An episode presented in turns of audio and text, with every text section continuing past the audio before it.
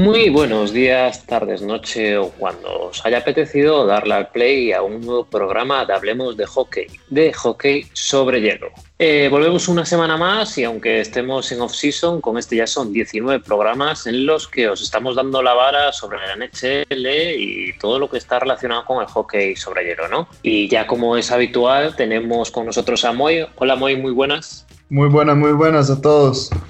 A Moy lo tenéis en Twitter en arroba pack-al y también en su canal de YouTube, Pack al Hielo.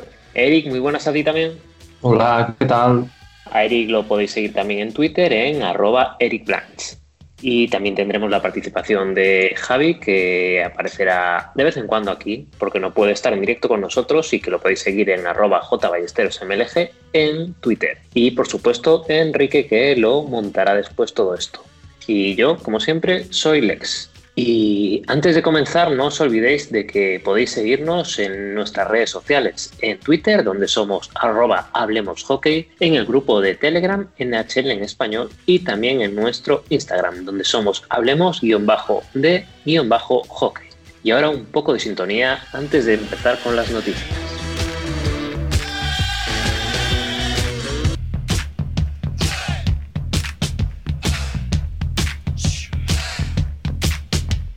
Bueno, y es verdad que estamos de off-season y quizás las noticias no, destaquen por su cantidad, pero lo cierto es que esta última semana hemos tenido movimientos en el mundo de la NHL y sobre todo en cuanto a, a indumentarias y eso se ha visto por la actividad que han tenido los grupos, ¿no? Bueno, son unos uniformes que están inspirados en los G6 clásicos, pero variando los colores de, sitio. Entonces, bueno, es un toque que diferente para la próxima temporada, que bueno, da un, un, nuevo aire a las franquicias y bueno, aunque yo creo que realmente van a ser más un poco para los aficionados y que las compren y aunque los equipos se la pongan esta temporada, yo creo que va a ser simplemente pues un toque de distintivo para la próxima temporada, pero no creo que se queden como tercera o cuarta, digamos, equipación del equipo. Con esta también algunos equipos han querido hacer pues como un guiño a antiguas eh, franquicias que se recolocaron, como fue el, caso de los Quebec Nordic o los eh, Hatford Wallers. Entonces, bueno, es un homenaje a las antiguas franquicias con esos logos que quedaron en desuso o que ya no están siendo utilizados. Y bueno, pues es un guiño a las, a las antiguas franquicias. Es verdad que hay algunos modelos que no me dicen nada, otros que me llaman mucho la atención y que me parecen bastante originales, y otros que yo creo que, a pesar de que creo que no se vayan a quedar, creo que sí que alguna franquicia lo va a usar pues como, como tercera equipación. Y yo, por ejemplo, no creo que, yo creo que quizás los Carolina o Avalanche, pues sí que lo puedan, se lo puedan quedar próximamente. De los que no me gustan mucho, la verdad, podría decir que, por ejemplo, destacando muchísimo el, del, de Anaheim Duck. Me parece que tiene unos jerseys muy bonitos, que incluso aquel verde y morado que sacaron inspirándose en los auténticos Mighty Ducks, que fueron los originales, mm, me pareció un jersey estupendo me pareció que, increíble, que inspiraba mucho a la franquicia. Y sin embargo, este, este jersey retro que han sacado con el pato así como rompiendo el hielo y tal, no me parece que aporte mucho a la franquicia. De hecho, es uno de los diseños que menos me gusta, la verdad. No, no me dice nada y me gusta más bien poco. Luego otros diseños como por ejemplo el, Flyers, New Jersey, quizás, mm, no sabría decir, Dallas, no me termina de decir mucho, o el de San José. Me, me dice más bien poco, un poco continuidad, un poco volver a lo antiguo, pero sin más. Y sin embargo, por ejemplo, sí que me está gustando mucho Los Ángeles Kings, que vuelven ahí al logo clásico y mítico con los colores así a, a Los Ángeles Lakers. Luego el de Arizona que vuelve otra vez con el cachinas, el símbolo cachinas pero solo la cara. inspirado en el, en el desierto me parece un poco original aunque yo creo que en concreto este de Arizona no, no, se va a quedar. Luego también me gusta mucho el de Pittsburgh, que vuelve ahí a las letras de. con las letras de la ciudad. Me parece muy original, que vuelve así como a dar el toque retro y con los colores eh, clásicos de, de Pittsburgh con el amarillo y, negro y el color blanco. Y luego otro que también me, me ha gustado mucho, por ejemplo, el de Chicago que vuelve a los orígenes con el logo, el de New York con, con la Estatua de Libertad, o incluso el de los Capitals que regresa con el águila. Con el águila. Entonces, bueno, pues bueno, creo que son unos diseños que, que lo han sacado pues, para la temporada tener algo diferente, siendo una temporada que va a ser diferente y que bueno, pues puede dar un toque a, a la temporada eh, distinto que a los aficionados les puede gustar mucho y sobre todo pues eso, las dos franquicia que le hace el guiño a los Nordics y a los Wallers que recuperan esas franquicias que por desgracia se perdieron en, en la NHL. Muy. ¿Tu camiseta favorita, esta retroversión de, de Adidas? a ver, la camiseta por la que todo mundo me, tira, me tira es la, mi favorita, es la que a la que a nadie le gusta, la de los, la de los, que trae recuerdo los ex Mighty Dogs de vuelta.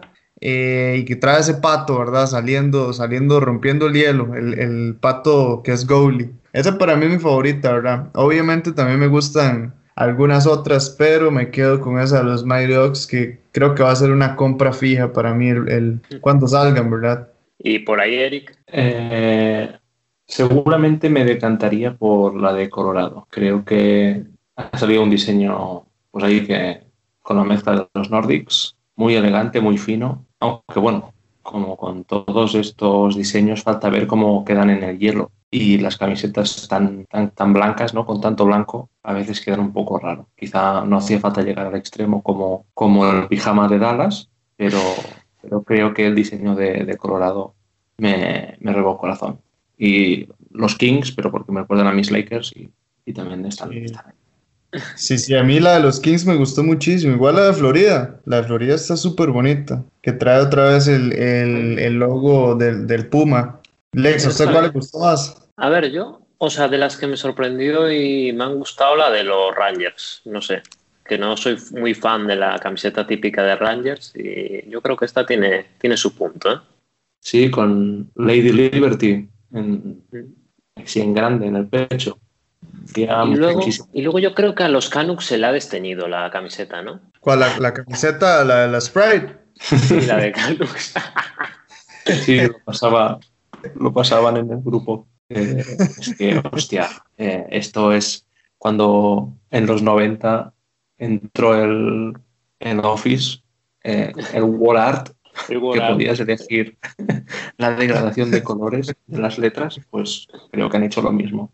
¿Y, a ustedes qué, les pareció el, el, logo este de, de Stampy otra vez, el, de, el del caballo de Calgary? ¿Sí les gusta?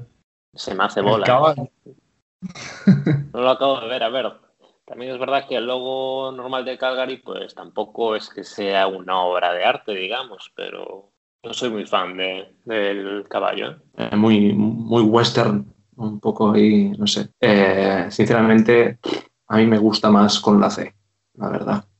Además le han puesto como unos, unos ribetes aquí al final de la manga y, y abajo, que me recuerda, o sea, parece más una camiseta de Alemania que de, que de Calgary. Uf, cierto, cierto, cierto.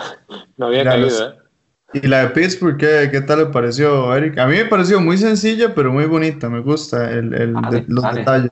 Digo que no estoy solo. Yo, no sé si os fijáis, que he, sido muy cobarde y no opiné mucho del grupo. En cuanto empecé a ver el linchamiento al diseño, dije, cállate, que, que vas a salir mal parado. No, pero realmente creo que es un diseño tipo el de el de Rangers, que tienen también así con las letras en diagonal. Y, a ver, no es el diseño más, más bonito. Yo, yo quizá hubiera tirado más por el pingüino, la verdad. Pero cuanto más la veo, más me gusta. Todo tengo que decirlo. A mí, muy blanca, ¿no? O sea, no sé. Eh, eh, es, lo que me falla. A mí, lo he dicho antes, ¿eh? todos los diseños tan blancos, veremos, veremos cómo quedan.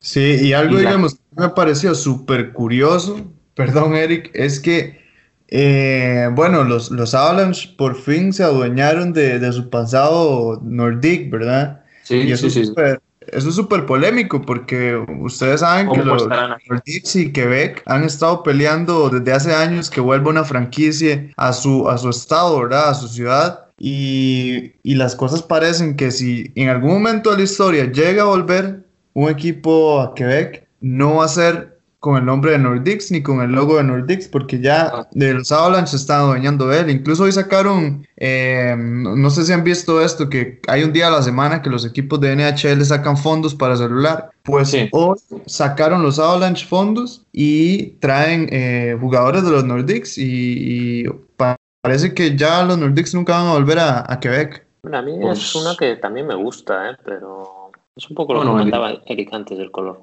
Sí, pero creo que el, el, iglú este y, la flor de lis, yo creo que está muy bien. Los que más se han esforzado son, son los Red Wings, ¿eh? Y, madre mía. Y, y, mi duda es, eh, ¿los Bruins se dieron cuenta de que había que cambiar de camiseta? No, yo creo que yo creo que a los Bruins le pasó lo mismo que a, que a los Islanders. No, no, no les dijeron. Sí. ¿Sabéis qué han hecho los Bruins? Lo mismo que la Free Agency. O sea, nada. De hecho, o sea, leía esta semana un artículo, no me acuerdo dónde era, em, sobre el diseño de las camisetas y tal, de cómo habían hablado con los equipos y demás, pero en ningún caso comentaban de estos no nos han dicho nada. Pero yo creo que con Islanders no sé, no deberían tener el mail para contactar con ellos o algo. Se han quedado así. La que la que me resulta muy atrevida y solo por eso ya, ya me ha caído en gracia es la de Arizona, porque está con el, con el desierto aquí en la parte de abajo, con el cactus y todo. Y hostia, la verdad que cuando la vi pensé, uy, no sé si es que es una horterada o, es super fresh. Sí, sí, es el, es el, el, diseño, traen otra vez el diseño del, del, del coyote en peyotes. Alucinando en el desierto. Es de esto que no sabes si es horrible y no te la pondrías nunca o si la podrías llevar puesta siempre. tiene término medio. Sí, yo, la compraría y, no me la pondría. la, pondría en la pared, digamos, como muy bonita, pero... De exposición. Sí, sí, exactamente. La, que me parece muy elegante es la de Chicago, ¿eh? Sí, sí, sí. sí, Chicago, ha sido muy atrevido el diseño, pero uff, muy fino, ¿eh? me, ha gustado mucho. Es que la tiene muy fácil, la tiene muy fácil, en serio, o sea, tiene uno de los mejores logos y, siempre van con negro y el negro es muy elegante, y le va casi a todo, entonces la tienen fácil, muy bonitas. Una, una, pregunta que tengo yo ahora. ¿Vosotros creéis que Columbus Blue Jackets se ha inspirado en Las Vegas o qué ha pasado aquí? Bueno, creo que eh, Blue Jackets eh, antes eran rojos, o sea, cuando llegaron a la liga iban de rojo. Si no recuerdo mal, en algún vídeo de estos del mismo del mismo site de la NHL, diría que, recuperan lo, del principio. Pero sí que es verdad que parece un cartel de motel de carretera un poco. sin comentarios con eso, no, no, no sé ni qué pensar. Y Minnesota, Minnesota también está muy bien con ese, con ese toque más, más clarito, ¿no? Que últimamente estaban con el verde oscuro. eso, eso, eso, les iba a comentar también. Eh, por ejemplo, eh, la, la, franquicia de Minnesota, esta Minnesota Wild, no tiene nada que ver con los Minnesota North Stars, que eran el, el equipo original de la NHL de Minnesota. Ese equipo original de Minnesota en realidad son ahorita los Dallas Stars. Los Dallas Stars, sí, sí. Ajá, ajá correcto. Y, y, por fin también como, como los Avalanche, los, los Minnesota Wild adoptan un poco de ese pasado em, de los North Stars porque los Dallas Stars no quisieron adoptar esa paleta de color y parece que ya les cedieron para siempre el derecho a, a abocar ese pasado de los North Stars a los, a los Minnesota Wild. Y yo creo que un poco se está volviendo esto del retro, ¿no? Les ha venido también bien a los equipos. Pues sí. Y la que me parece fea también es la de, la de los blues. Se han atrevido con el rojo, que, unos diseños atrás estaba más en franja y no tan en, dominar todo, todo, el diseño. Y uff, cuando la vi me costó horrores ubicarlo. Además, con el azul de la nota, la verdad es que me chocó bastante. Sí, sí, sí, están chocantes. Las rojas en general de estos diseños están, están chocantes. Porque, por ejemplo, la de Vegas, eh, también la de, la de Columbus, son como colores chocantes. Y bueno, la de, la de Capitals sí me gusta por el logo, pero, pero también tiene mucho rojo, en mi, opinión. Eh, muy, muy de los 90, ¿no? sí, con, el nombre ahí abajo. Sí, sí, sí, con, esta tipografía pues que un poco anticuada, pero bueno, creo que tiene el retro. ¿Y, ¿y qué, opinan de las grises de Winnipeg y de, y de San José? El de Winnipeg parece una camiseta de típica em, cadena de ropa, ¿no? Rollo Inditex o, o así. Que te metes un logo en el medio y ya. Sí, sí, sí, sí, yo creo, bueno, esto por ejemplo, de los Jets me parece que lleva cero esfuerzo. Y después la de la de mm, los Sharks, obviamente que la verdad a mí me gusta mucho el logo viejo, o el feo y todo, claramente, ¿verdad? No es el logo de ahora, pero, pero sí me gusta mucho como el pasado y todo eso, ¿verdad? Que, a qué se refiere ese logo. Y bueno, también gris es la de los, la de los eh, Hurricanes que hacen, hacen alusión al equipo de los Whalers. O sea, tampoco me disgusta, ¿eh? O sea, es extraña, pero bueno. Y bueno, y poco se habla también de, de la de los Canadiens. La de los Canadiens está súper bonita. Esa sí está mm. como para estarla así en la calle, normal. Pero poco atrevimiento, ¿no? O sea, muy. No sé. O sea, si lo hubieran llevado este año, creo que mucha gente no se habría dado cuenta. sí, sí, sí. Es posible. Y bueno, la de Dallas ya comentaba Eric, ¿no? Lo que parecía y la verdad, los Dallas, no sé, a mí no me gusta. Dallas Stormtroopers. Sí, sí, sí. La verdad es que, no sé, eh, tendrán, que, tendrán que combinarlo, no sé cómo, a ver los, los guantes, entiendo que sean verdes, espero. Y, pues qué es lo que pasa? Que todo el verde se lo dejaron en el diseño pasado, en el diseño fluorescente. Sí, sí, sí. es verdad. El neón. Correcto. Y la, y la, que no me gusta nada es la de los Devils.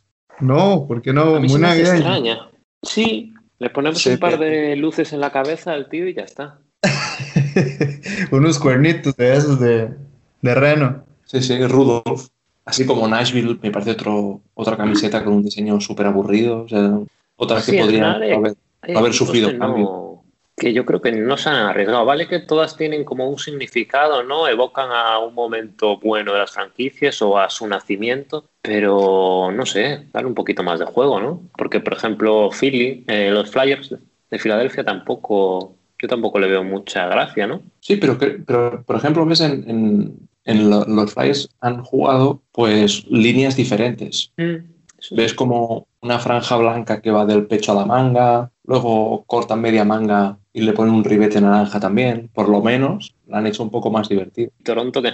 Toronto, no sé si es que está la foto muy mal hecha o que es fea. Porque yo no sé, se, le ve como, como una pijama, así, pero. Sí, es una sudadera de estas anchas que dices tú para estar en casa. Sí, creo que no, en, las fotos que he visto no, no, luce lo mejor que puede lucir. Además, creo que eh, luego leyendo la descripción, ¿no? Pues ves que el gris simula pues la plata. Pienso, madre mía, ¿eh? pues no, no lo habéis conseguido. La de Tampa sí que está, sí que está curiosa. Creo que han jugado bien la franja esta azul.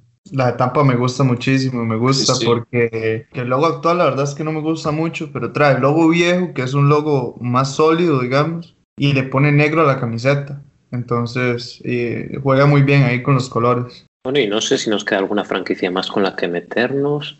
Ay, mira, no hemos hablado de los Senators siquiera, ¿no? Es que, a ver, a ver, los Senators, esa camiseta de los Senators es, como no conocemos la, la, nueva cara de los Senators, es como, como que, o sea, no, no sé de dónde agarrar para, para comparar ni nada, porque, porque la verdad es que yo nunca vi este, este logo viejo alguna vez en la liga, la verdad en este momento no sé ni de qué año es, pero yo nunca lo vi activo. Entonces, o sea, este, este tipo de logo. Entonces, pues, pues no, no sé, no, no, sé ni a qué, ni a qué referirme con ellos, ni nada. O sea, la camiseta no está mal, pero no, pero no sé. Yo lo que, lo que había leído es que es como, o sea, es un ejemplo del nuevo rebranding, pero no leí que tuviese, o sea, que se basase en un momento concreto.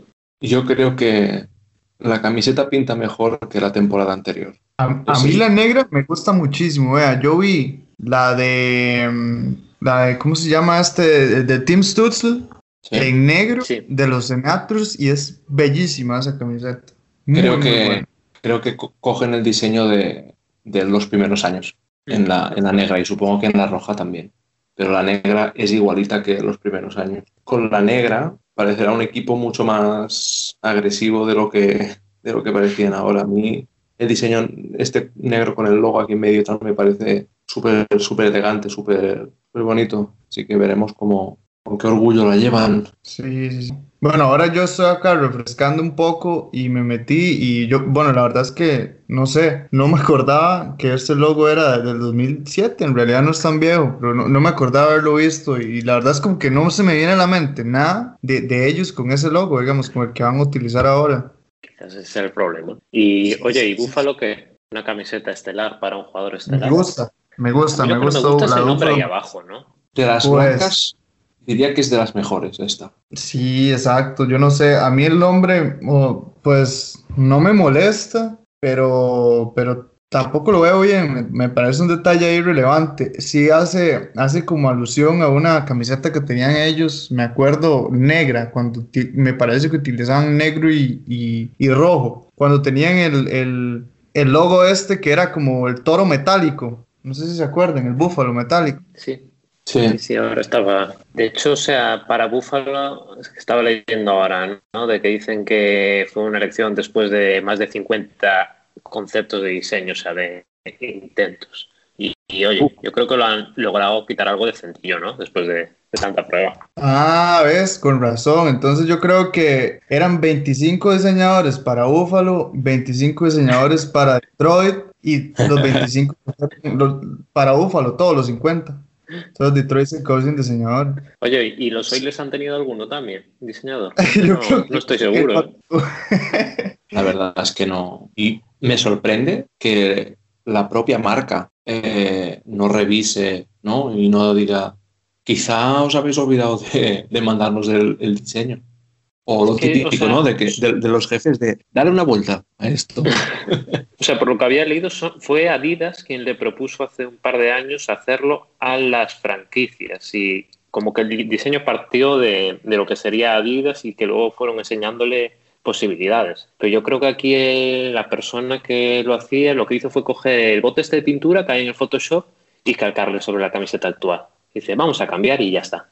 Sí, y, pues Oilers, digamos, Oilers tiene un logo muy, muy característico. Y muchas de las personas cuando se imaginan Oilers por las fotos antiguas que han visto, por ejemplo, de, de Gretzky, se acuerdan del mismo logo, ven las fotos de, de McDavid ahora, es el mismo logo, pero digamos, los Oilers tuvieron un, logo, yo no sé si ustedes se recuerdan, que era como una gota de, de, gasolina, como salía de un, como parecía una nave espacial podían haber tirado de esa historia, pero no lo hicieron, se fueron por lo fácil, me parece. Sí, no, la verdad es que hay siete, ocho equipos que habrán pagado un diseño a precio de oro, ¿eh? porque madre mía. Pero bueno, es eso. Equipos como Vegas, por ejemplo, a mí no me, no me convence. O sea, es que esa combinación. Es que a mí me parece, el logo me parece de un videojuego cutre, ¿no? De estos emoticonos predefinidos. Hay, ¿no? Con la estrella de cuatro puntas. No sé, es. sí, sí, no sé, sí. Quizá. Eric, ¿qué dicha dice usted eso? Porque un montón de gente ama esa camiseta.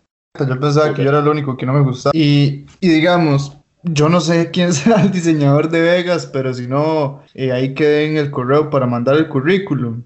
Porque de también, esta está, esta no me gusta, esta roja. Sacaron la, la, la, la mostaza, la de la que parece el, potecito de mostaza este. Y le sacaron dos jerseys al, al, equipo de la nueva, de la AHL, a los Henderson Silver Knights. Y tampoco las camisetas son bonitas. No, o sea, yo no, no entiendo si es que no tienen diseñador o qué. No, leí, leí que. La negra sí, ojo, o sea, la oscura es bellísima. Sí, sí, sí la, oscura es fina, o sea, me encanta. Esa sí que es verdad que lo que es del César, al César. Pero entre la mostaza, la del afiliado y ahora esta, madre mía. Lo que sí que leí que este diseño también estaba inspirado en, en la, la primera jugadora que jugó la NHL, la, ¿cómo se llama? Romy, Remy, la, chica esa que jugó una parte. Y creo que estaba inspirado el, logo o algo así, en que llevaba la chica o, algo así. O sea que por esa parte, si es por eso, se lo perdono. y ya podrán dormir tranquilos si yo se lo perdono a una franquicia entera. Hombre, qué menos. Ya van a estar más tranquilos. Claro, claro, con mi cero relevancia e importancia en el mundo del hockey, pues. Seguro que hay alguien en Las Vegas escuchándonos. Sí, según yo, lo que yo había escuchado es que eh, se inspiraba en un equipo que se llamaba Las Vegas Thunder, que era un equipo femenino que tenía como ese, esas, esas líneas que van cruzadas como desde abajo del jersey, son como parecidas a eso. No sé si será como eso que dice usted de esta chica que eh, jugó en la NHL, que me parece que fue con Tampa. Sí, fue con Tampa, sí. Correcto. Pero no sé, yo es que el, rojo acostumbra a acostarme. Y si encima lo mezclas con este dorado, el gris, es, no sé, la verdad es que es, para mí es bastante horrendo, cosas como son. Pero para gustos colores, o sea que... Nunca mejor dicho. Exacto. Bueno, y si os parece, dejamos un poco las camisetas de lado, ¿no? ¿O queréis añadir algo más? No, no, nada más. Vamos a dejarlo que al final voy a comprarme dos o tres. sí, no me extrañaría. Este paso creo que todo el mundo está ahora haciéndose a la idea de lo que se va a dejar del sueldo. Así que sigamos con las noticias y es que desde Rusia vemos que eh, Ovechnik tiene un récord a tiro y es que a pesar de los partidos, al posible recorte de partidos esta temporada y del recorte que ya hubo en el anterior, está a solo 188 goles de liderar la categoría. Y hay que decir que en 68 partidos que jugó el año pasado, anotó un total de 48 goles, que es 0,7 por cada partido. Y si pretende jugar 5 años más o 20, eso ya supongo que lo irá viendo él, pues parece bastante factible el récord, ¿no? ¿Qué opinas?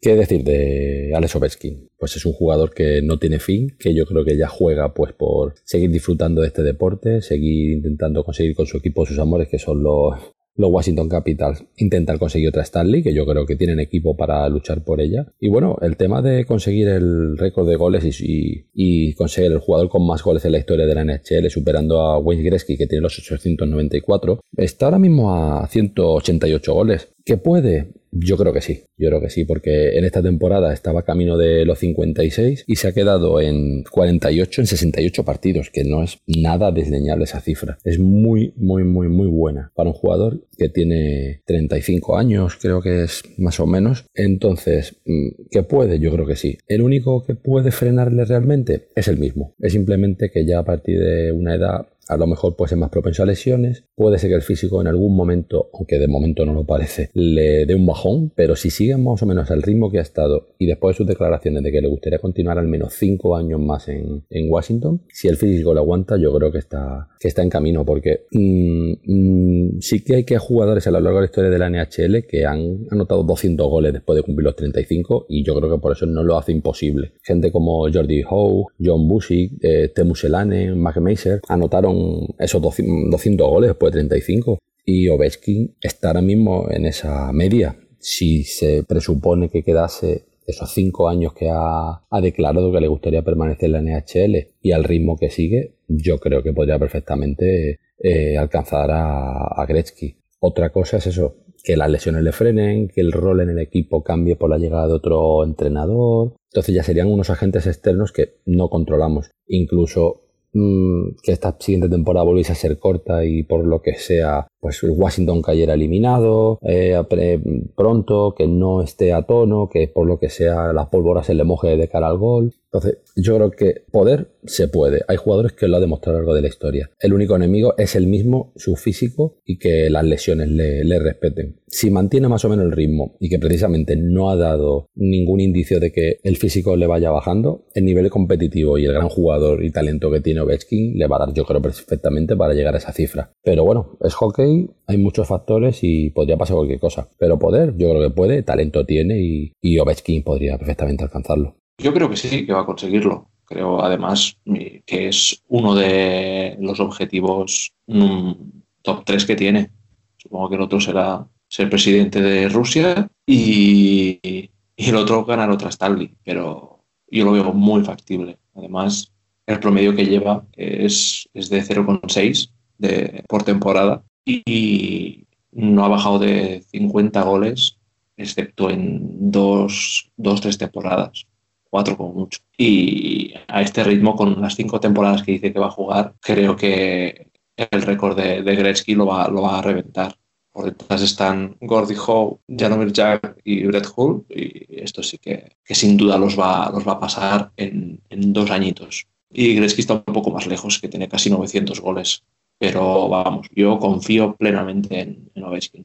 Sí, yo, yo también creo que Ovechkin es una máquina de hacer goles y, lo va a pasar. Así como, como Lex decía el promedio de, goles que tiene por temporada, eh, yo creo que es sostenible e incluso, incluso yo le daría un promedio mayor. Eh, aunque esta temporada vaya a ser corta, ¿verdad? Y eso obviamente le va a pasar factura, aparte de la pasada que acabamos de vivir, que también fue corta. Pero yo creo que si mantiene su, su promedio y lo va a lograr, lo va a lograr tranquilamente. Yo espero, yo espero que, por ejemplo, un jugador de la calidad de él sea estilo Jaromir Jagger, que ya jugando a, a una avanzada edad siga promediando 50 puntos por temporada. Eh, con bastantes goles incluidos. Entonces, yo creo que yo creo que sí lo va a poder lograr. Eh, obviamente, obviamente Ovechkin va a ser uno de los históricos. Yo, yo creo que es ahorita, hoy en día, el jugador activo en la NHL más significativo que, que, podemos ver ahorita, ¿verdad? Eh, obviamente, eh, sin, sin, menospreciar a algunos otros jugadores que pueden también tener un récord bastante bueno, como, como el montón de Stanleys que, que ganó eh, Sidney Crosby o lo que es eh, Patrick Kane para el hockey estadounidense y sus, y sus hazañas, ¿verdad? Con los, con los Blackhawks, pero yo creo que Ovechkin es el jugador más representativo de la NHL que podemos ver hoy en día. ¿Y a qué le daría más posibilidades? ¿A una nueva Stanley de Ovechkin o a superar el récord? El récord, creo. récord, récord. y eso no quiere decir que, que los Capitals no vayan a estar en la pomada, ¿eh? además la semana pasada ya hablamos, eh, creo que han hecho dos o tres incorporaciones muy importantes, pero yo creo que el récord es una cosa que si las lesiones le respetan y, el paso del tiempo hace, hace justicia, eh, le tendría, debe tener la oportunidad. Además, aunque esta temporada haya sido más corta, el tío ha metido 48 goles, ¿eh? que es el mismo registro que en 10 de las 14 o 15 temporadas que lleva. O sea, el tío ha demostrado de sobras que no necesita mucho para marcar. Todos sabemos el, estilo que tiene. Es el tío que se esconde ahí en las esquinas. Está, el, equipo sabe dónde se coloca. Si algo tiene Obi, es una visión espectacular de, dónde está el pack y dónde va a ir. Y, tiene ese slapshot eh, desde la esquina que los porteros se las comen dobladas. Y dudo dudo que aunque empiece a, perder calidad de patinaje, velocidad, etcétera, en los power play va a seguir estando, va, a seguir teniendo sus, 15 minutos ¿no? dentro de cuatro años y con 15 minutos en, pista y con power play para, favorable a, Capitals, seguro que 40 goles los mete y a ese ritmo lo, consigue. Sí, sí, yo, yo, creo lo mismo. Eh, este equipo de Capitals tiene... Hay tres jugadores que me llaman muchísimo la atención. Eh, de este equipo. Uno es Ovechkin, ¿verdad? Sus características, como decía Eric, de que muy poco puede anotar, ¿verdad? Y, y el equipo puede estar jugando mal y le queda esa, esa opción ahí con un slapshot de agarra y, y, rompe al arquero, no importa la posición en la que esté. Eh, caso parecido al que tiene, por ejemplo, John Carlson, ¿verdad? Que es muy, muy parecido su, su estilo. Yo creo que son dos de los jugadores con, con el shot más fuerte que hay en, en la NHL. Y, también eh, Tyson Wilson.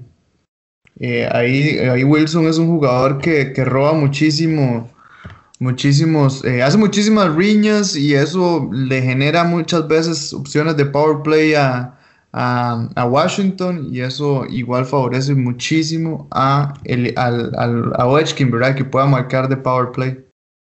Tom Wilson puede ser. Correcto, correcto, correcto. correcto, correcto. Eh, Tyson digo yo por, por lo que pelea. vale, Ay, a mí me encanta, me, encanta, ese jugador. Es que hay gente que no le gustan ese tipo de jugadores, pero a mí Wilson y, y, mm, Rips eh, me, me, gusta muchísimo. Sí, a mí otro jugador que destacaría de ese equipo eh, y que tuvo un papel importantísimo en, la, en la Stanley y en los últimos años, sobre todo en el, en el power play, que está en la posición de, de bumper, es TJ Oshie, el, 77. Creo que es, es un, un, tipo de jugador pues que a lo mejor queda un poquito más en la sombra a veces, pero que hacen un trabajo, un trabajo espectacular para, para el rendimiento de, tanto de la Power Play como de, de, 5 contra 5 normal. Y, lo que comenté, con la llegada de, Justin Schultz, pues tendrán en la segunda línea defensiva mucha calidad. Así que sí que es verdad que los capitales estarán ahí y yo creo que le van a brindar ocasiones de gol a casco porro a, a Obi. Bueno, y vamos a dejar tranquilito al ruso que estará en sus vacaciones y tampoco queremos molestarlo, que Moy ya tiene muchos enemigos en la NFL últimamente. Y vamos a pasar a hablar de Pierre-Luc Dubois que sigue sin firmar por los Blue Jackets, aunque bueno, es agente libre restringido, y que Kalainen, el general manager de, Columbus, asegura que va a firmar con ellos leía al 100%. ¿Creéis que Kalainen tiene una pistola apuntándolo? ¿O por qué está tan seguro esta firma? Yo creo que están, están condenados a entenderse porque el general manager Kekalainen eh, ya ha dicho que en principio, al mismo con el tope salarial que tienen, yo creo que Solgado no tienen presión y están abiertos a, seguir negociando con el, con el jugador. Saben que es un jugador estratégico, ya han perdido jugadores importantes en el pasado y yo creo que están intentando negociar de aquí a que empiece el próximo training camp. Yo creo que están, lo que he comentado,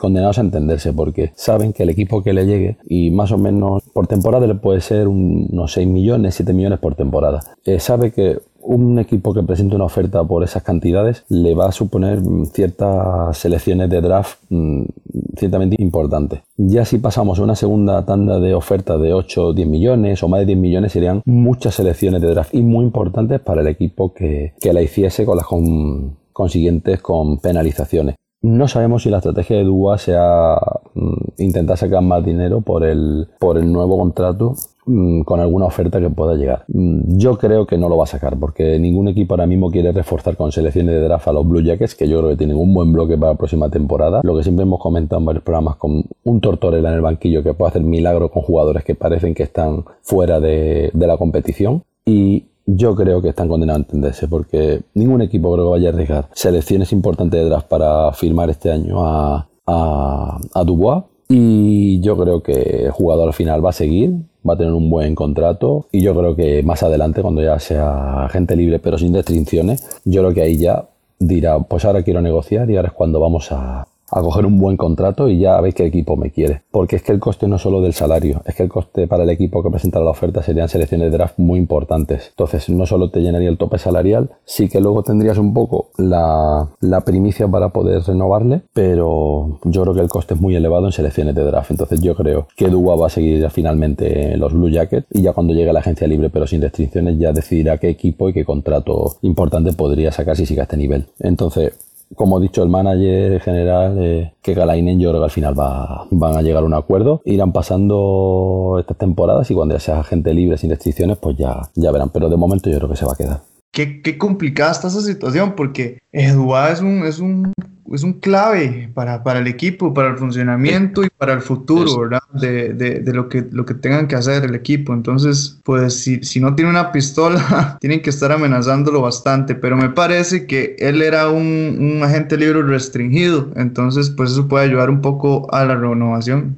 Yo creo que al final va a renovar porque ya pasó lo mismo con, con el, el defensa, con el defensa izquierdo, Jack Berinsky, o Berensky, que que también lo firmaron súper tarde. Y, creo que al final es un poco la tendencia que tiene, que tiene esta franquicia, ¿no? En, si os fijáis, creo que están haciendo los contratos y todo under the radar, ¿no? Que, se dice. Y, los tíos han, se han traído a, Domi, han, han repescado a, a Koibu del semi-retiro, que ya, ya, lo veía ahí cerca. Y yo creo que es cuestión de tiempo que firme. Sí que es verdad que es, es, es línea uno, es el estandarte en, ahora mismo en, en, la posición del centro, pero tampoco, tampoco creo que, que tenga un, un, deseo terrible de irse. Creo que en ningún momento se ha levantado polvo en, en los jackets por, por, una situación mala de, de, este tío. O sea, yo creo que es una situación natural, que las negociaciones deben ir lentas. Y, y vamos, me, parecería un, farol muy grande decir que va a renovar al 100% y que luego se te escape.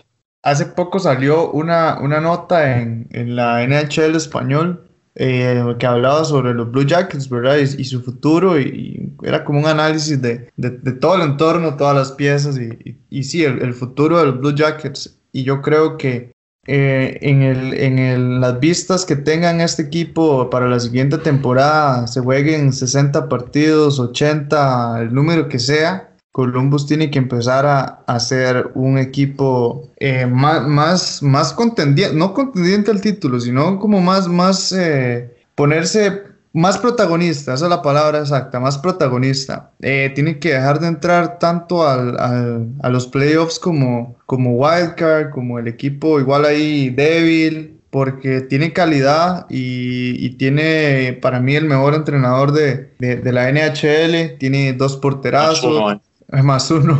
tiene, tiene un roster bastante interesante. Entonces, yo quiero empezar a ver a los Columbus Blue Jackets como un, equipo que pelee por más, que pelee, pelee por avanzar en serio en, los playoffs y que también deje un poco ahí, aunque el estilo a mí me gusta, el estilo Tortorella de estas dos pasadas playoffs me gusta, pero también me gustaría ver un, equipo de Columbus más agresivo en esas instancias. Entonces yo creo que, habrá que ver un cambio, ¿verdad? Y Pierre-Luc Dubois tiene, tiene que estar en ese equipo. Eh, la temporada pasada jugó 70 partidos y hizo 49 anotaciones, eh, o sea, viene en un progreso constante. Em, aunque no se terminó todos los 82 partidos, él sigue, sigue avanzando y tiene, em, está haciendo, anotando más goles y, quiero, quiero, quiero seguir viéndolo en el equipo de Columbus porque me parece que es una, una pieza clave en el equipo.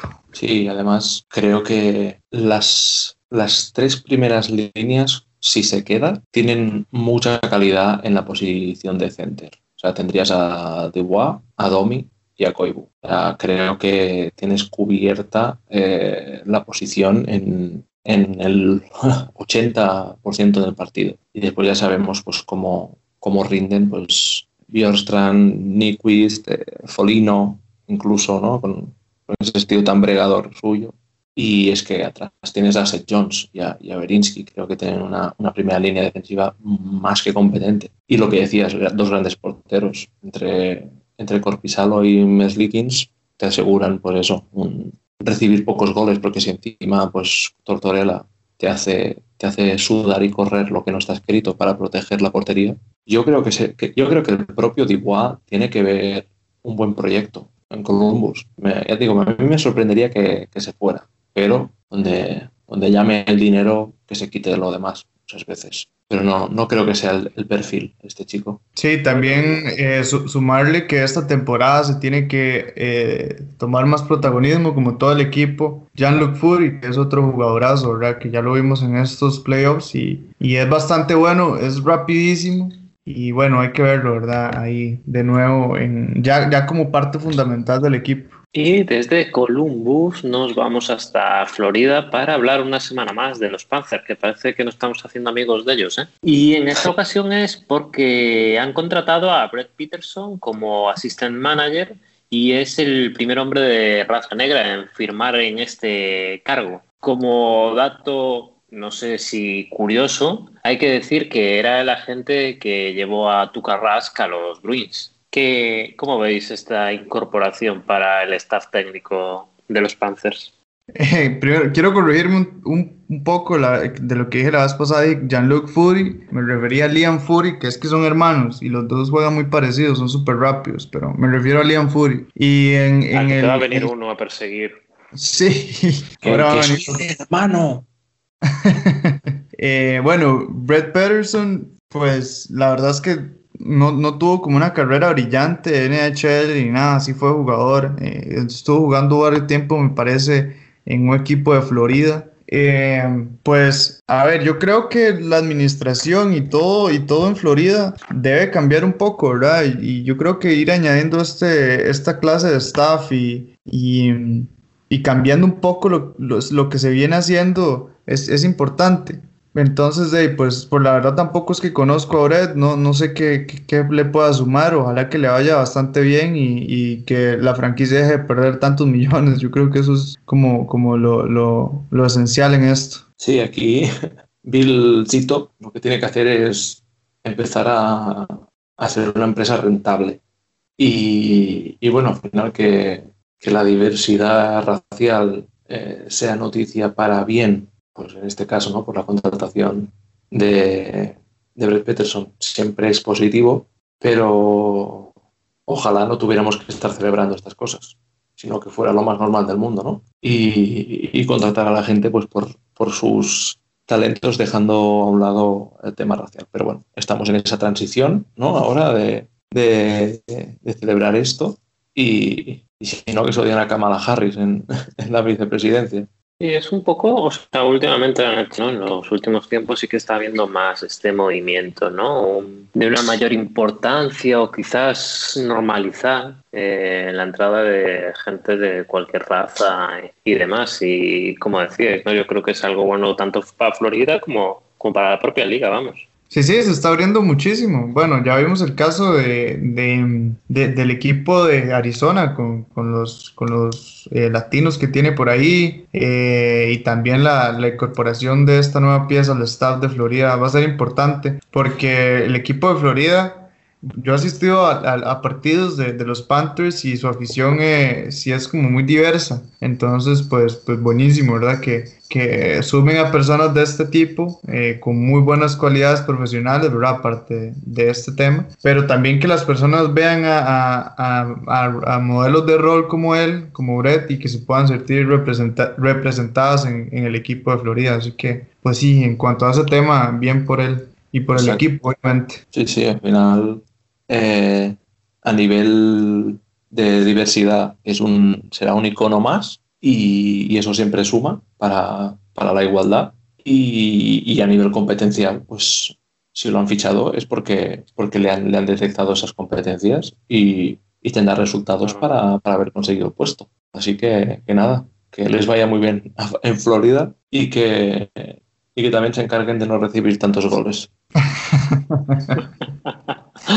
Por favor, será más complicado. Bueno, sí, y uh, espera un momento, con, con, en cuanto al tema de diversidad, también me gustaría comentar, vuelvo a repetir, yo creo que todos los, todos los programas lo hablo de de, de Vini Nostroza, que es, que es de, de, de raíces ecuatorianas, sus padres son ecuatorianos, y pues él está jugando ahora en los Florida Panthers, entonces todavía más diversidad agregada al equipo de, Florida, ¿verdad? Con un latino ahí eh, y la comunidad latina súper fuerte en Florida, entonces súper bien por ellos. Pues ha saltado la noticia esta semana con la llamada de atención, entre comillas, de que es la, primera persona de, raza negra que se contrata en este puesto en la NHL. Es una pena que destaque esta llegada a este puesto de Brett Peterson por el tema de que de, ser la primera persona de color negra o de color que ostenta este puesto. Sí que es verdad que la NHL es un, es una, un aspecto que no termina todavía de, de, estar tan presente como en otras ligas como la NBA, la MLB, que jugadores de color negro, pues tanto eh, a nivel de jugadores como a nivel de temas de oficina, pues no, no, estén, tan presentes. Pero bueno, yo creo que no debe llamar la atención realmente por eso. O sea, es una, es una persona que ha estado en el tema de representación de jugadores y que ahora ha dado el salto a, eh, la NHL. Era una empresa, eh, trabajaba en una empresa de, gestión de talentos y marketing deportivo y ha demostrado su, sus credenciales y su gran potencial para, para este puesto, por lo cual debe de llamar la atención por su por sus cualidades para este puesto, porque aparte que tiene experiencia como jugador, que lo fue, tiene una gran habilidad de desarrollo y evaluación, es muy tiene una gran perspicacia comercial como negociador y es una persona pues que aglutina todo, como dijo como dijo el manager generalcito. Yo creo que ¿Qué es eso? Que debe llamar la atención más bien por este tipo de, cualidades más que por ser la primera persona de color que ostenta este puesto. Pero bueno, podemos destacar que sí que es verdad que oye, son pasos que se pueden, que van dando poco a poco esta liga para que este, estas personas vayan ocupando estos puestos y más bien por, por, su, por sus cualidades, más por el color de su piel. Me parece genial que haya cada vez más tanto jugadores como como personas de, color negro que ocupen estos puestos y sobre todo que sean evaluados por sus cualidades. Y es que es verdad, porque las cuatro ligas eh, están llamando atención por estas cosas y, por ejemplo, en la MLB, la, la manager general Kim M ha llamado la atención por ser la primera mujer que ostenta este puesto. Y me parece genial que, que destaque, pero no porque sea mujer, sino porque tiene unas cualidades, un currículum y es la idónea para el puesto. Por lo cual me parece muy bien que se destaque que sea la primera mujer que ostente, que vaya abriendo camino, pero yo creo que debe ser normal. Tanto el tema de Peterson como el tema de, de Kim, lo importante es su currículum y sus cualidades, no de si es negro o si es mujer. Entonces yo creo que debe de normalizarse, que está bien que vayan abriendo camino a los siguientes y que se comente una normalidad, que lo importante es el currículum y no si es mujer, hombre o su color de piel. Lo importante es el currículum. Así que enhorabuena a Peterson y por cierto, enhorabuena a Kim G por su llegada a la MLB como manager general. Y desde Florida vamos a otro sitio con menos sol, pero también dedicado al turismo, ¿no? Y es que en Nueva York puede que haya problemas, quizás no, pero por el momento el center de los Highlanders, Matthew Barza, que el año pasado acaba con 60 puntos y 19 tantos, aún no ha firmado y se le acaba ahora el contrato rookie. Eh, ¿Opináis que acabará firmando, no? ¿O, creéis que, que, puede acabar fuera de, de Highlanders? me sorprendería mucho que se fuera. Sí que es verdad que, no sé, tendré que buscar más información porque me, no sé, me preocuparía yo si fuera un, un Evander eh, por qué todavía no ha firmado. Creo que es el puntal de este proyecto. O sea, siempre hablábamos ¿no? de, de los McDavid, McKinnon, etcétera. Y yo creo que este tío está empujando desde atrás con 23 añitos que tiene.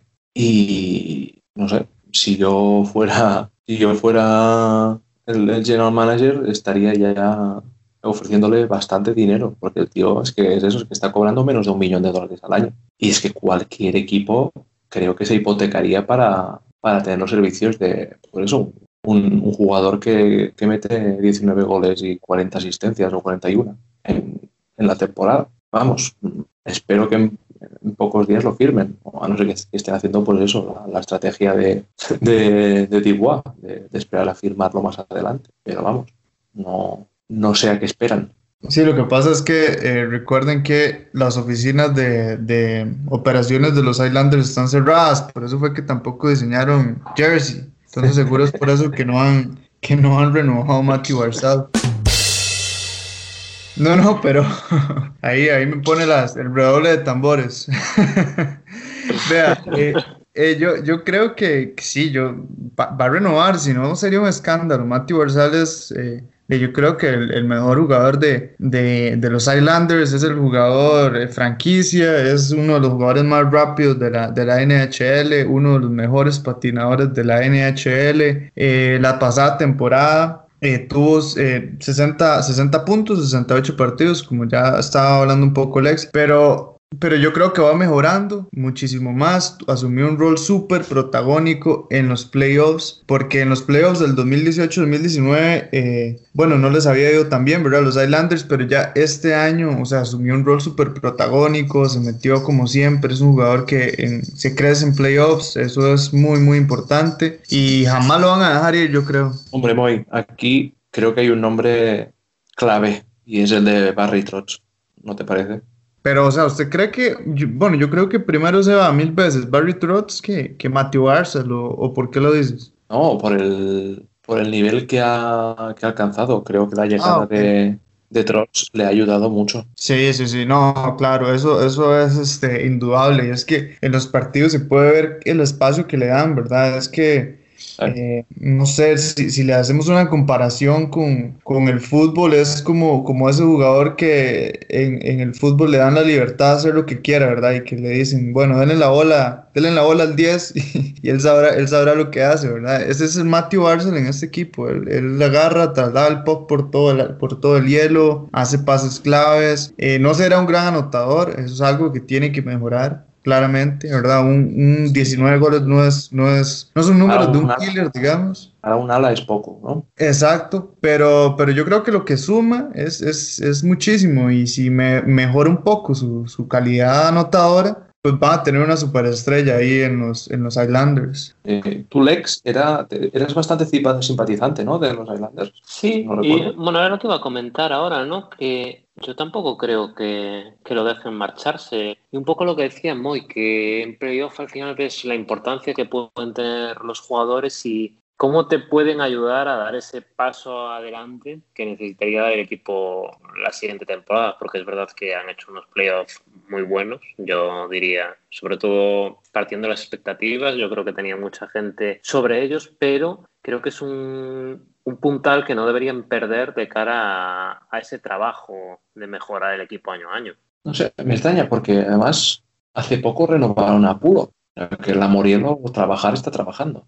No sé. Sí, pero eh, tienen ahora, o sea, en su web tiene un en directo lo de la construcción del nuevo pabellón y a lo mejor están muy ocupados con esto. Sí, sí, Estoy seguro que Barzal está súper tranquilo al ver eso. sí. Yo le metía un contrato de esos de 6, 7 años, ¿eh? Sí, sí, sí, totalmente. Porque es que como es... así, se va a revalorizar y cada vez te costará más dinero renovarlo. Exacto.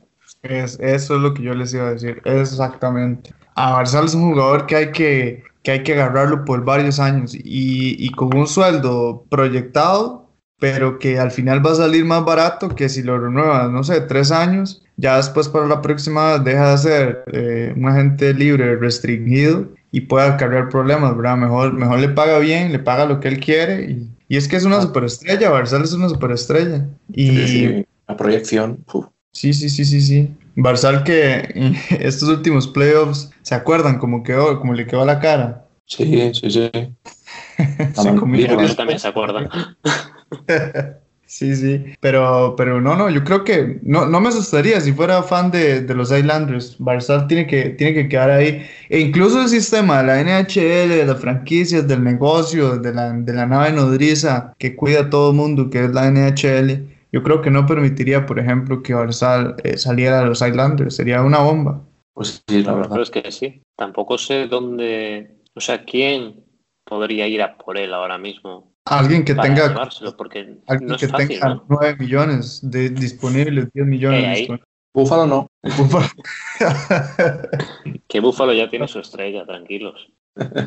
no, pero la verdad es que los Islanders con Anders Lee, con Everly, con Nelson, mm. con Bailey. A mí, a mí me gusta mucho verlo.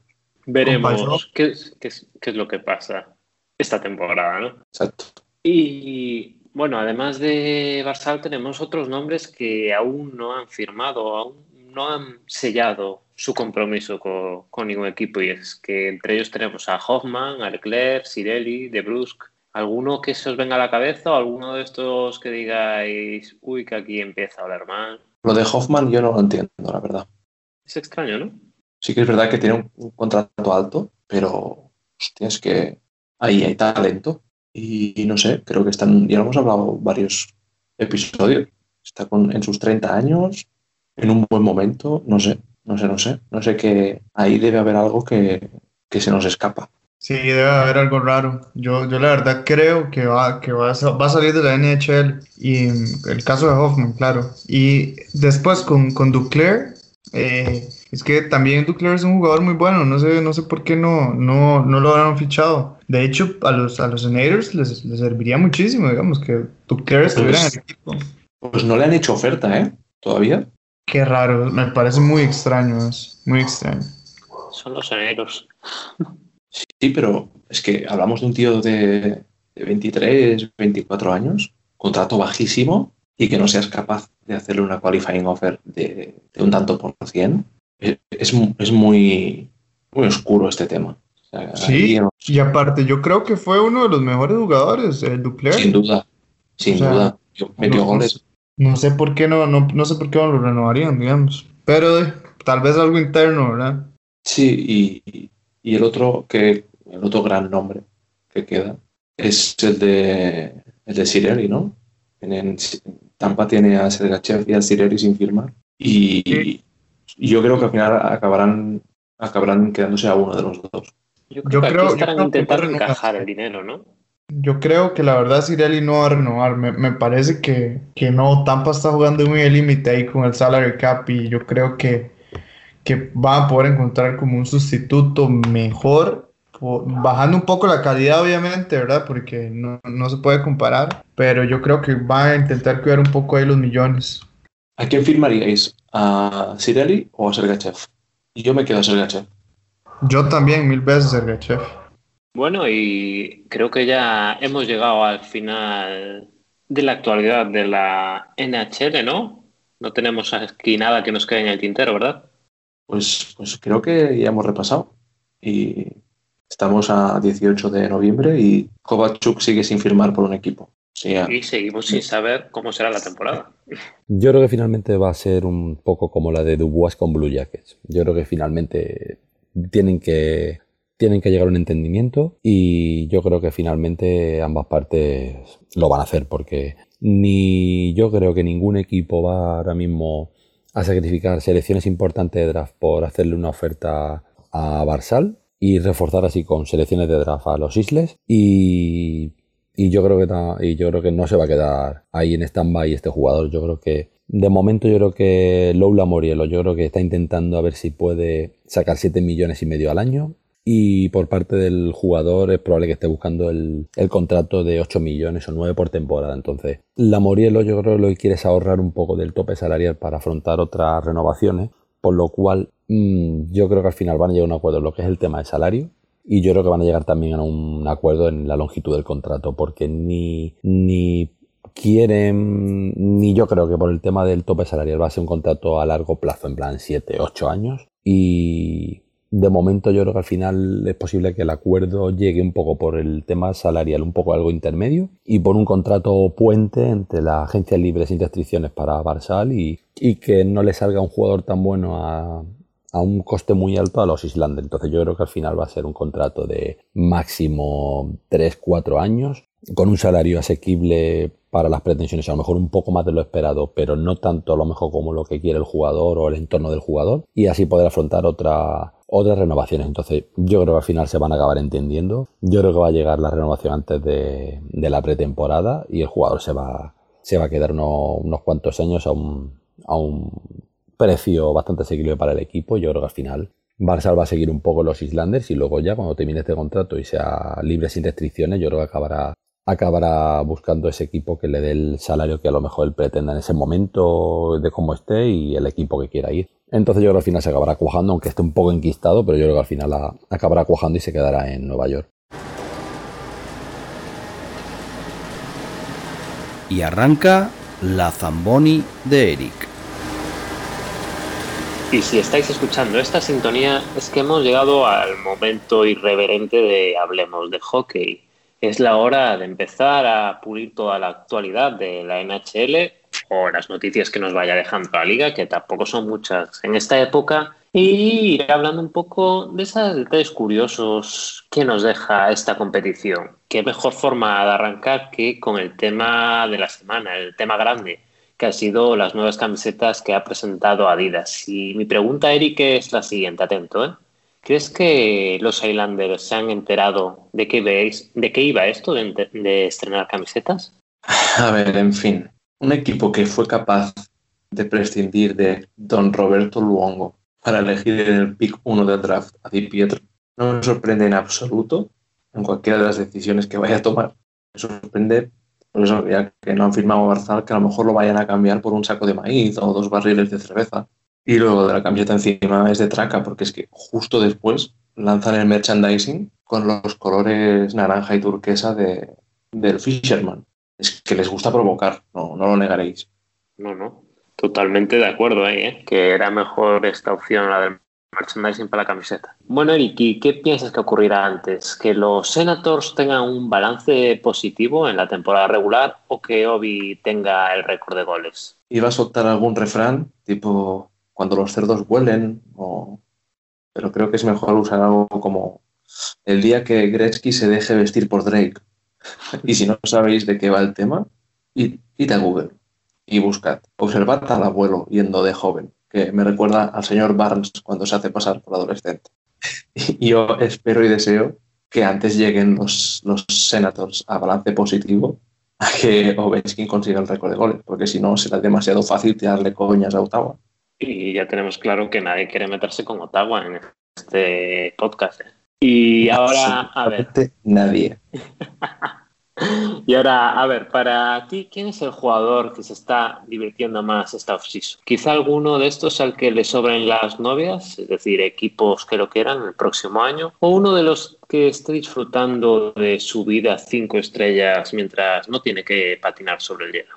Mi primera respuesta sería Matt Murray contando billetes con la máscara de, de Dalí y el Belachao de fondo por el atraco que ha, que ha conseguido, o cualquier golfista de los muchos que hay en la liga. Pero dados los, los comentarios de, del Telegram de esta semana, creo que Chara debe estar disfrutando con las prácticas sexuales que, que se comentan y debe tener centrado pues toda su pasión y todo su tamaño en, en el catre. Yo pensando que iba a salir aquí Hall, pero bueno.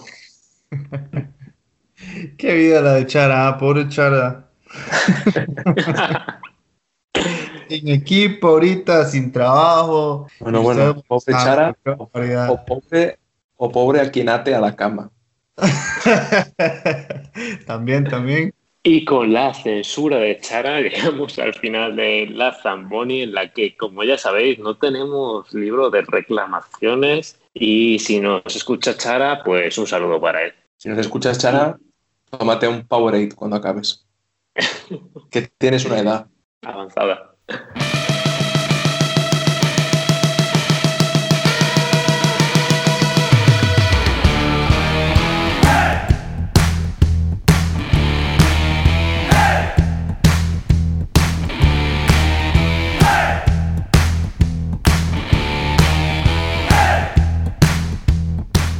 Este es el sonido que nos lleva hasta la Liga Nacional de Hockey sobre Hielo. Y como siempre, ¿quién mejor que Curro Rodríguez, arroba Curro Neuro en Twitter, para traernos todo lo que ocurre en las competiciones, tanto masculina como femenina, lo que ha ocurrido la pasada semana y lo que ocurrirá en la próxima. Eh, buenas a todos. Bueno, pues os voy a comentar un poco la actualidad en las ligas españolas Empezamos por la liga masculina, la liga LNHH.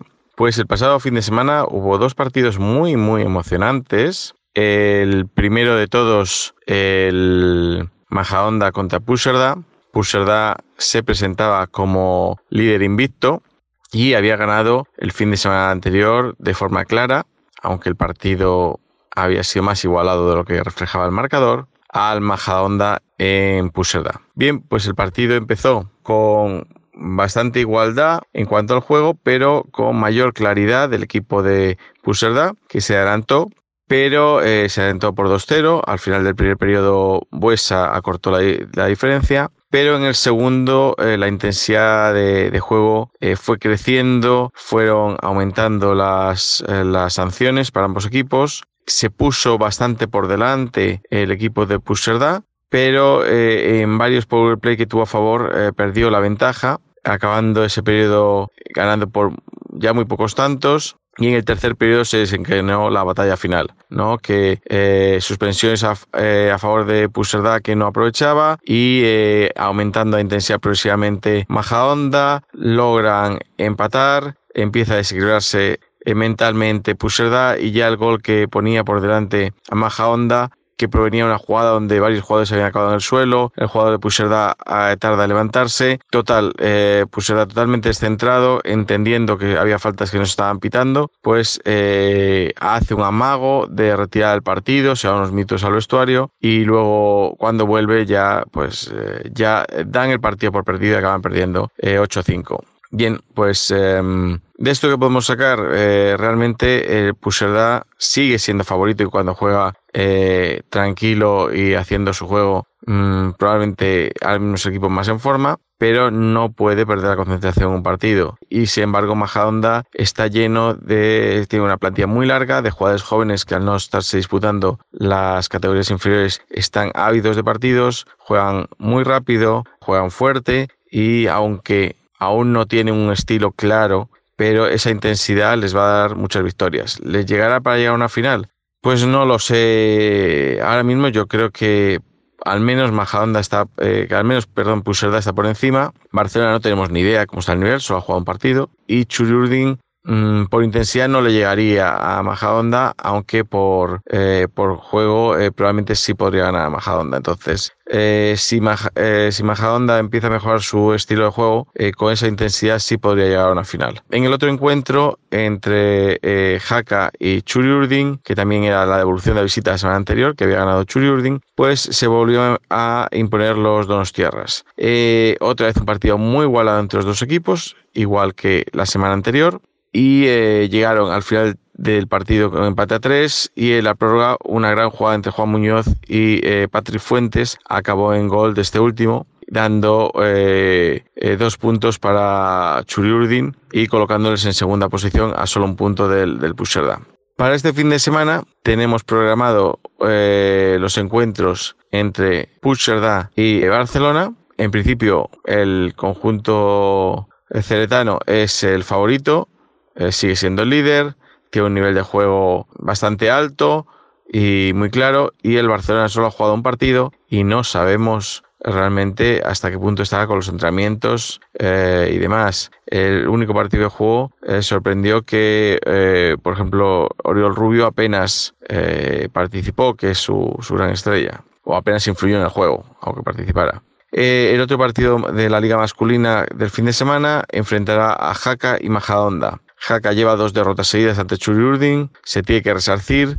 Eh, no sabemos exactamente eh, qué pasa. está funcionando bien la portería, bien algunos jugadores jóvenes, pero las supuestas estrellas, los goleadores, no están aportando lo que, lo que se esperaría de ellos. Ni Pablo Pantoja, ni Carbonell, eh, están dando el nivel que se esperaría. Entonces, eh, si Majadonda llega con la intensidad y pueden viajar todos los jugadores, porque ya sabéis que, que estos viajes, estos desplazamientos, luego muchas veces por trabajos, estudios y demás, no pueden viajar todos los jugadores, pues se pueden viajar todos sus jugadores jóvenes y juega con la misma intensidad, eh, tendría alguna tendría opciones de, de ganar a Jaca.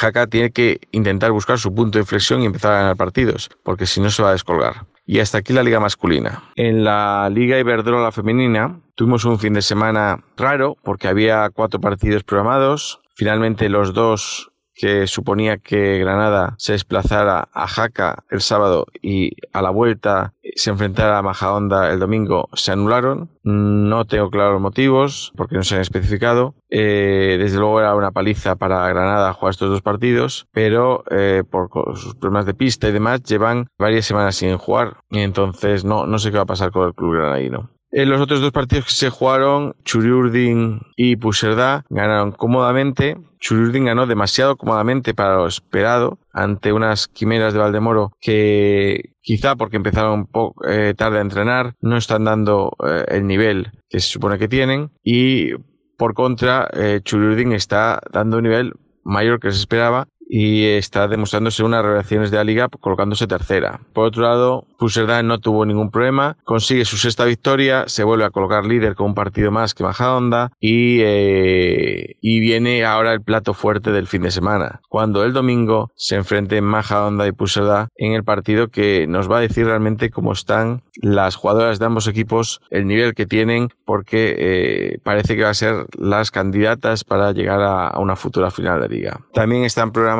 de Liga Femenina para este fin de semana. El Milenio de Logroño contra Churi Urdin, que he visto lo que ha pasado las últimas semanas, probablemente el Churiurdin sea el favorito. Está jugando bien, rápido y bueno, pues debería mantener su tercera plaza. Y el Valdemoro contra el Jaca, que eh, pese a la derrota de Valdemoro este fin de semana, Jaca está pasando por muy mal momento, está perdiendo todos sus encuentros y lo razonable sería que Valdemoro volviera a las victorias eh, en este fin de semana. Por tanto, eh, tenemos, si el coronavirus no lo permite, programados cinco partidos muy emocionantes, dos de liga masculina, donde veremos nuevamente al Barcelona y veremos a qué nivel tiene, donde en el partido entre Jaca y Majadonda se puede empezar a determinar las fuerzas reales de Majadonda o si Jaca eh, da la vuelta a la situación después de dos derrotas seguidas, y en la liga femenina la pelea entre las dos más fuertes, Puserda y Majadonda. Esto es todo. Muchas gracias, Curro, por la información y recordad que si queréis seguirlo lo tenéis en Twitter, donde es arroba curroneuro.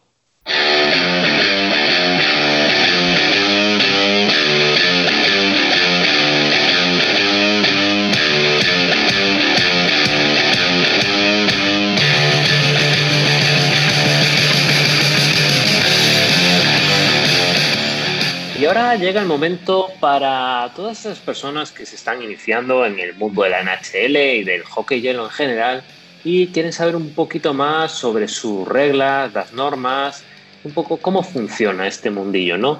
Y esta semana Eric nos va a hablar un poco sobre las faltas y las penalizaciones en el hockey sobre hielo. Hola de nuevo. Esta semana analizaremos un poquito las faltas en el hockey. Los árbitros, o cebras, como se les llama informalmente, son los encargados de garantizar el fair play, señalar las faltas y mantener el orden durante el partido. Hay cuatro árbitros en un duelo de NHL, dos linears y dos árbitros. Esta organización de 2 y 2 está vigente desde hace relativamente poco. Fue en el 99 cuando se incorporó la figura de un segundo árbitro en los partidos. Bien, introducido de manera muy básica la organización arbitral de un partido, vamos a ver cuándo intervienen. Como bien sabéis, y que no lo sepa, ya se lo decimos el resto, el hockey en la NHL es muy rápido y con mucho contacto, y por lo tanto hay mil matices a la hora de señalar faltas. Antes, pasaremos por dos conceptos de forma muy breve para que no se queden en el tintero y resuelvan dudas si es que alguien las tiene. El icing. Muchas veces veréis como el pack sobrepasa la línea de gol y los árbitros pitan y los jugadores se van directamente a un círculo del área contraria. Esa línea de gol, que a diferencia del resto de deportes con balón, no se delimita bajo palos, sino que sigue hasta llegar a los límites laterales de la pista. Pues bien, si esto ocurre, es porque un jugador, tras hacerse con el pack al pasar su propia línea de portería, ha realizado un desplazamiento del pack, ha despejado, hacia zona ofensiva desde detrás del centro de la pista. Dato curioso, si este despeje acabara en gol, esto puede darse si el portero es el peor del mundo, o como la mayoría de ocasiones que ocurre es porque simplemente el rival estaba jugando con portería vacía a cambio de tener un jugador más en pista. Pues sería válido y el tanto subiría al marcador. A nota de apunte, comentar que desde el 2013 se aplica el icing híbrido para evitar lesiones y placajes potencialmente peligrosos en las vallas del fondo. Consiste en pitar el icing en cuanto los árbitros determinan que el equipo que ha realizado el despeje no va a ser capaz de llegar antes que el rival y de esta forma pues evitar estas lesiones y jugadas innecesarias. ¿Y qué pasa cuando hay un icing? que llegamos al otro punto que os comentaba, el face-off, que ya mencionamos en episodios anteriores y que es el saque que se puede realizar desde varios puntos. Hay nueve. Si hay un icing, este se sacaría desde el círculo más cercano a la portería del equipo que ha despejado. Por lo tanto, un icing sale caro, porque si pierdes ese face-off, el rival ya está en tu zona defensiva. Si hay un penalty, siempre se realizará el face-off desde el círculo cercano a la portería del equipo que ha cometido la falta. Al final, son consecuencias negativas por cometer penaltis. Y si el pack sale por las bandas, se realizará desde el círculo lateral más cercano de la zona neutra. Igual que en el fuera de juego, el offside, que se realizará también desde los círculos de la zona neutra más cercanos a la ubicación donde se haya cometido la infracción. Del centro se secará cada inicio de periodo, tras gol y tras errada arbitral, que los árbitros son humanos y también se equivocan. En fin, entremos en materia. Las faltas. Primero hay que saber qué clasificaciones usa la liga para penalizar las faltas. Se destacan minor penalty, que son dos minutos de sanción para el jugador, son las faltas más leves. Eh, el jugador se va al penalty box, que es una, una jaula que hay al otro lado opuesto al de los banquillos. El equipo rival cuenta con un jugador más durante ese tiempo, pero en caso de marcar se levanta el castigo y se vuelve a 5 contra 5. Comentar que en raras ocasiones los árbitros deciden que ha sido tarjeta naranja me explico, no es un mayor penalty, pero merece más castigo que un minor penalty. Puede darse, por ejemplo, cuando por culpa de un placaje el rival acabe lesionado o retirado del partido. En este caso sería un double penalty o, o cuatro minutos, para que nos entendamos. Luego están los major penalties una infracción severa. Son cinco minutos de sanción y a diferencia del, otro, de la otra infracción de dos minutos, aquí si el rival marca no se levanta el castigo y el jugador sancionado acaba su penitencia de cinco minutos en la caja. También hay faltas por mala conducta. Esto ya son 10 minutitos de sanción para el angelito. Es la más severa, pero no te expulsa. Aquí entran ejemplos como salir del penalty box para pegarse o salir antes de tiempo, eh, pelearse con staff del rival, etc. Luego están los match penalties, lo que es una expulsión al uso, cuando se intenta lesionar a un rival o el árbitro interpreta que la actitud es merecedora de tal castigo, ya sea por un placaje violento o por acciones de violencia fuera de lo permitido deportivamente hablando. Y por último, los penalty shots, la pena máxima, el penalty para nosotros de toda la vida. Muchas veces los árbitros lo pitan antes de acogerse a, a una infracción de dos minutos o, o a una de 5. Si el jugador que lleva el pack está en situación de breakaway, o sea, un uno contra uno contra el portero, y un defensor le tira, le zancadillea o lo agarra, puede darse esta situación. También podrían pitarlo si se descoloca la portería a propósito para evitar gol. Y un detalle que hay que tener en cuenta es que una vez se cometa la falta, no se para el partido de inmediato a no ser que la falta lo requiera, sino que se parará cuando el equipo que ha cometido la falta recupere el disco. En ese momento sí, el partido se para y ahí empiezan los minutos de sanción. ¿Qué ocurre durante el momento que se comete la falta y se para el partido? Pues aparece el llamado delayed penalty, y durante ese periodo de tiempo el equipo que ha recibido la falta puede prescindir del portero e incorporar a otro jugador para intentar aprovechar esa superioridad mientras tengan la posesión. Si nos metemos un poco más de lleno en los tipos de falta que nos interesa para conocer qué han pitado, encontramos los siguientes. El boarding, que es el golpe contra las vallas, viene de boards, que es como lo llaman ahí. En esta ocasión, el árbitro da un golpe con el puño cerrado a la palma de la otra. Son dos minutos de sanción. Luego está el charging, una carga no legal, cuando un jugador va contra otro. Ocurre mucho también en las vallas, pero lo podemos ver en la zona de la línea de gol o algún loco que lo hace a pista abierta. El árbitro con los puños cerrados y los brazos uno encima del otro empezará a girarlos a uno alrededor del otro. Quien haya visto baloncesto es el gesto típico de pasos. Este pueden ser dos o cinco minutos dependiendo de la violencia del golpe. Luego tenemos el cross-checking, un empujón hecho con el stick a modo de barra de manera horizontal para aplacar. Por lo tanto, el stick no toca el suelo, que es el detalle importante para los árbitros y para poder señalar esta falta. Lo que viene siendo empujar o tirar el, rival eh, con un placaje de juego sucio. El árbitro simulará el empujón con los puños cerrados desde el pecho hacia adelante, simulando el golpe que realizan para, para cometer esta falta. También pueden ser dos o cinco minutos dependiendo de la dureza. Elbowing, el codazo de toda la vida. El árbitro se tocará el codo. Esta es facilita, ¿eh? Son dos minutos, es de las flojitas. High sticking, Golpe con el stick por encima de los hombros. El árbitro lo que hará es simular que lleva el stick arriba, como quien levanta un trofeo. Es una sanción también de dos minutos. Luego tenemos el holding, que es agarrar a un rival, impedir que avance, tenga o no la posesión del pack. El árbitro aquí lo que hace es agarrarse el antebrazo.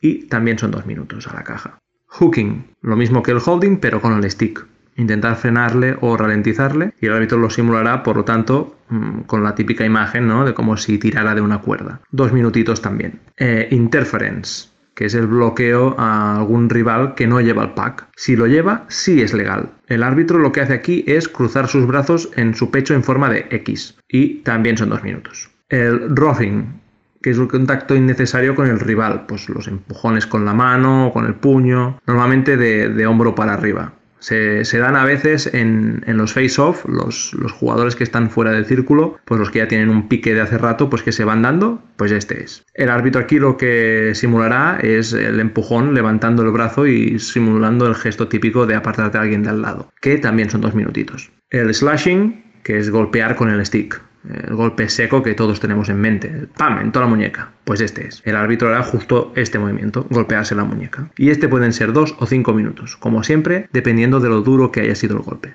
Luego tenemos el sparing, que es pinchar al rival con el stick. Y el árbitro hará lo mismo, eh, simulará lo opuesto al hooking, o sea, lo contrario a tirar de una cuerda. Este son cinco minutos, sentadito a pensar. Luego tenemos el tripping, que es la zancadilla clásica que se ve mucho en los partidos, ya sea usando el stick o la pierna o el pie para tirar o para parar al rival. El árbitro se agachará moviendo el brazo de adelante para atrás en la zona del tobillo. Quizá los árbitros menos ágiles, en lugar de agacharse hasta el tobillo, se agacharán hasta la rodilla. Ya me entendéis. Dos minutos de sanción. Luego está el butt ending, que es el golpeo con el final del mango del stick, la parte eh, opuesta a la pala. El árbitro lo que realizará aquí es el símbolo eh, de igual, ¿no?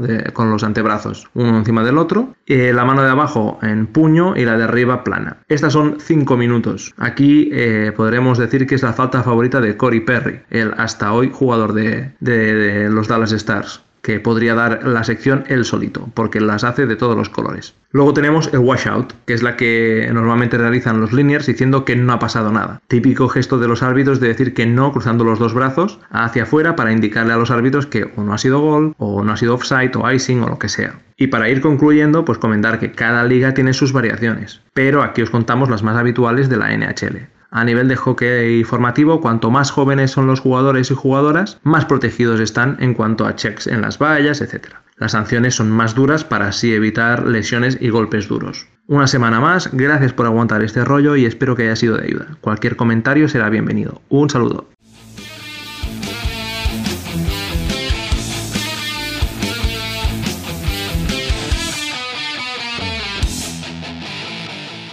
Y pasamos ya a Rincón del Oyente, donde, bueno, en iVoox tenemos varios comentarios. Anónimo nos comenta, sois grandes, impresionante el podcast de esta semana. Si no ha dado la cara es por algo. Luego tenemos a Álvaro que nos dice que Ovechki es pistolero top 3. Creo que aquí no tenemos duda y siendo ruso aún menos, ¿no? Exacto, exacto, sin duda. Luego tenemos a Iván RB que nos comenta, qué bueno lo del forecheck. Eh, voy a fijarme esta temporada que viene porque la verdad es que entre lo rápido que pasa todo y las retransmisiones solo en inglés, cuesta entender si explican algo. Esta sección mola mucho. Bueno, aquí era, era tuya, ¿verdad, Eric?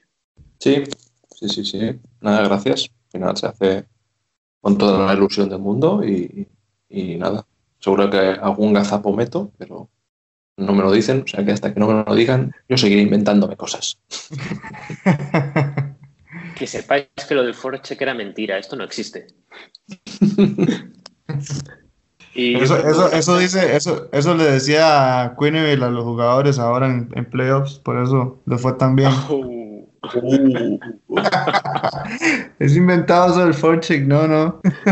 Y esto es algo bastante. Haciendo amigos. bastante como el comentario, ¿no? De que es, o sea, de la rapidez que tienen las retransmisiones y el juego en sí que la complica, ¿no? ¿Qué opináis de esto? O sea, para un iniciado, digamos, en el hockey hielo. Sí, es, es, es, es complicado, es complicado. Y, y, digamos, para poder ver a, cabalidad esto, hay que, hay que como verlo que, que en vivo, ¿verdad? Porque muchas veces la cámara, la cámara sigue el puck pero sí es súper rápido y, también por ahí vi en los comentarios que hablaba de que, bueno, solo está en inglés, obviamente. Ojalá que pronto, pronto, pronto tengamos la opción de, escucharlo en castellano eh, para, para, todas las personas de que, que, que, nos vayamos adentrando más, ¿verdad? Y que más personas vayan conociendo el deporte. Esto podría pasar eh, en un año cuando se renegocie el, el, contrato televisivo, los derechos televisivos. ahí, está ahí a la espera. Sí, sí, porque por ejemplo, yo no sé en España, pero acá, por ejemplo, en, en Latinoamérica y en Estados Unidos, ESPN es súper importante. Sí, y ESPN tiene su, tiene su, su rama en, en, español, o sea, totalmente en español, y, y mucha gente lo ve.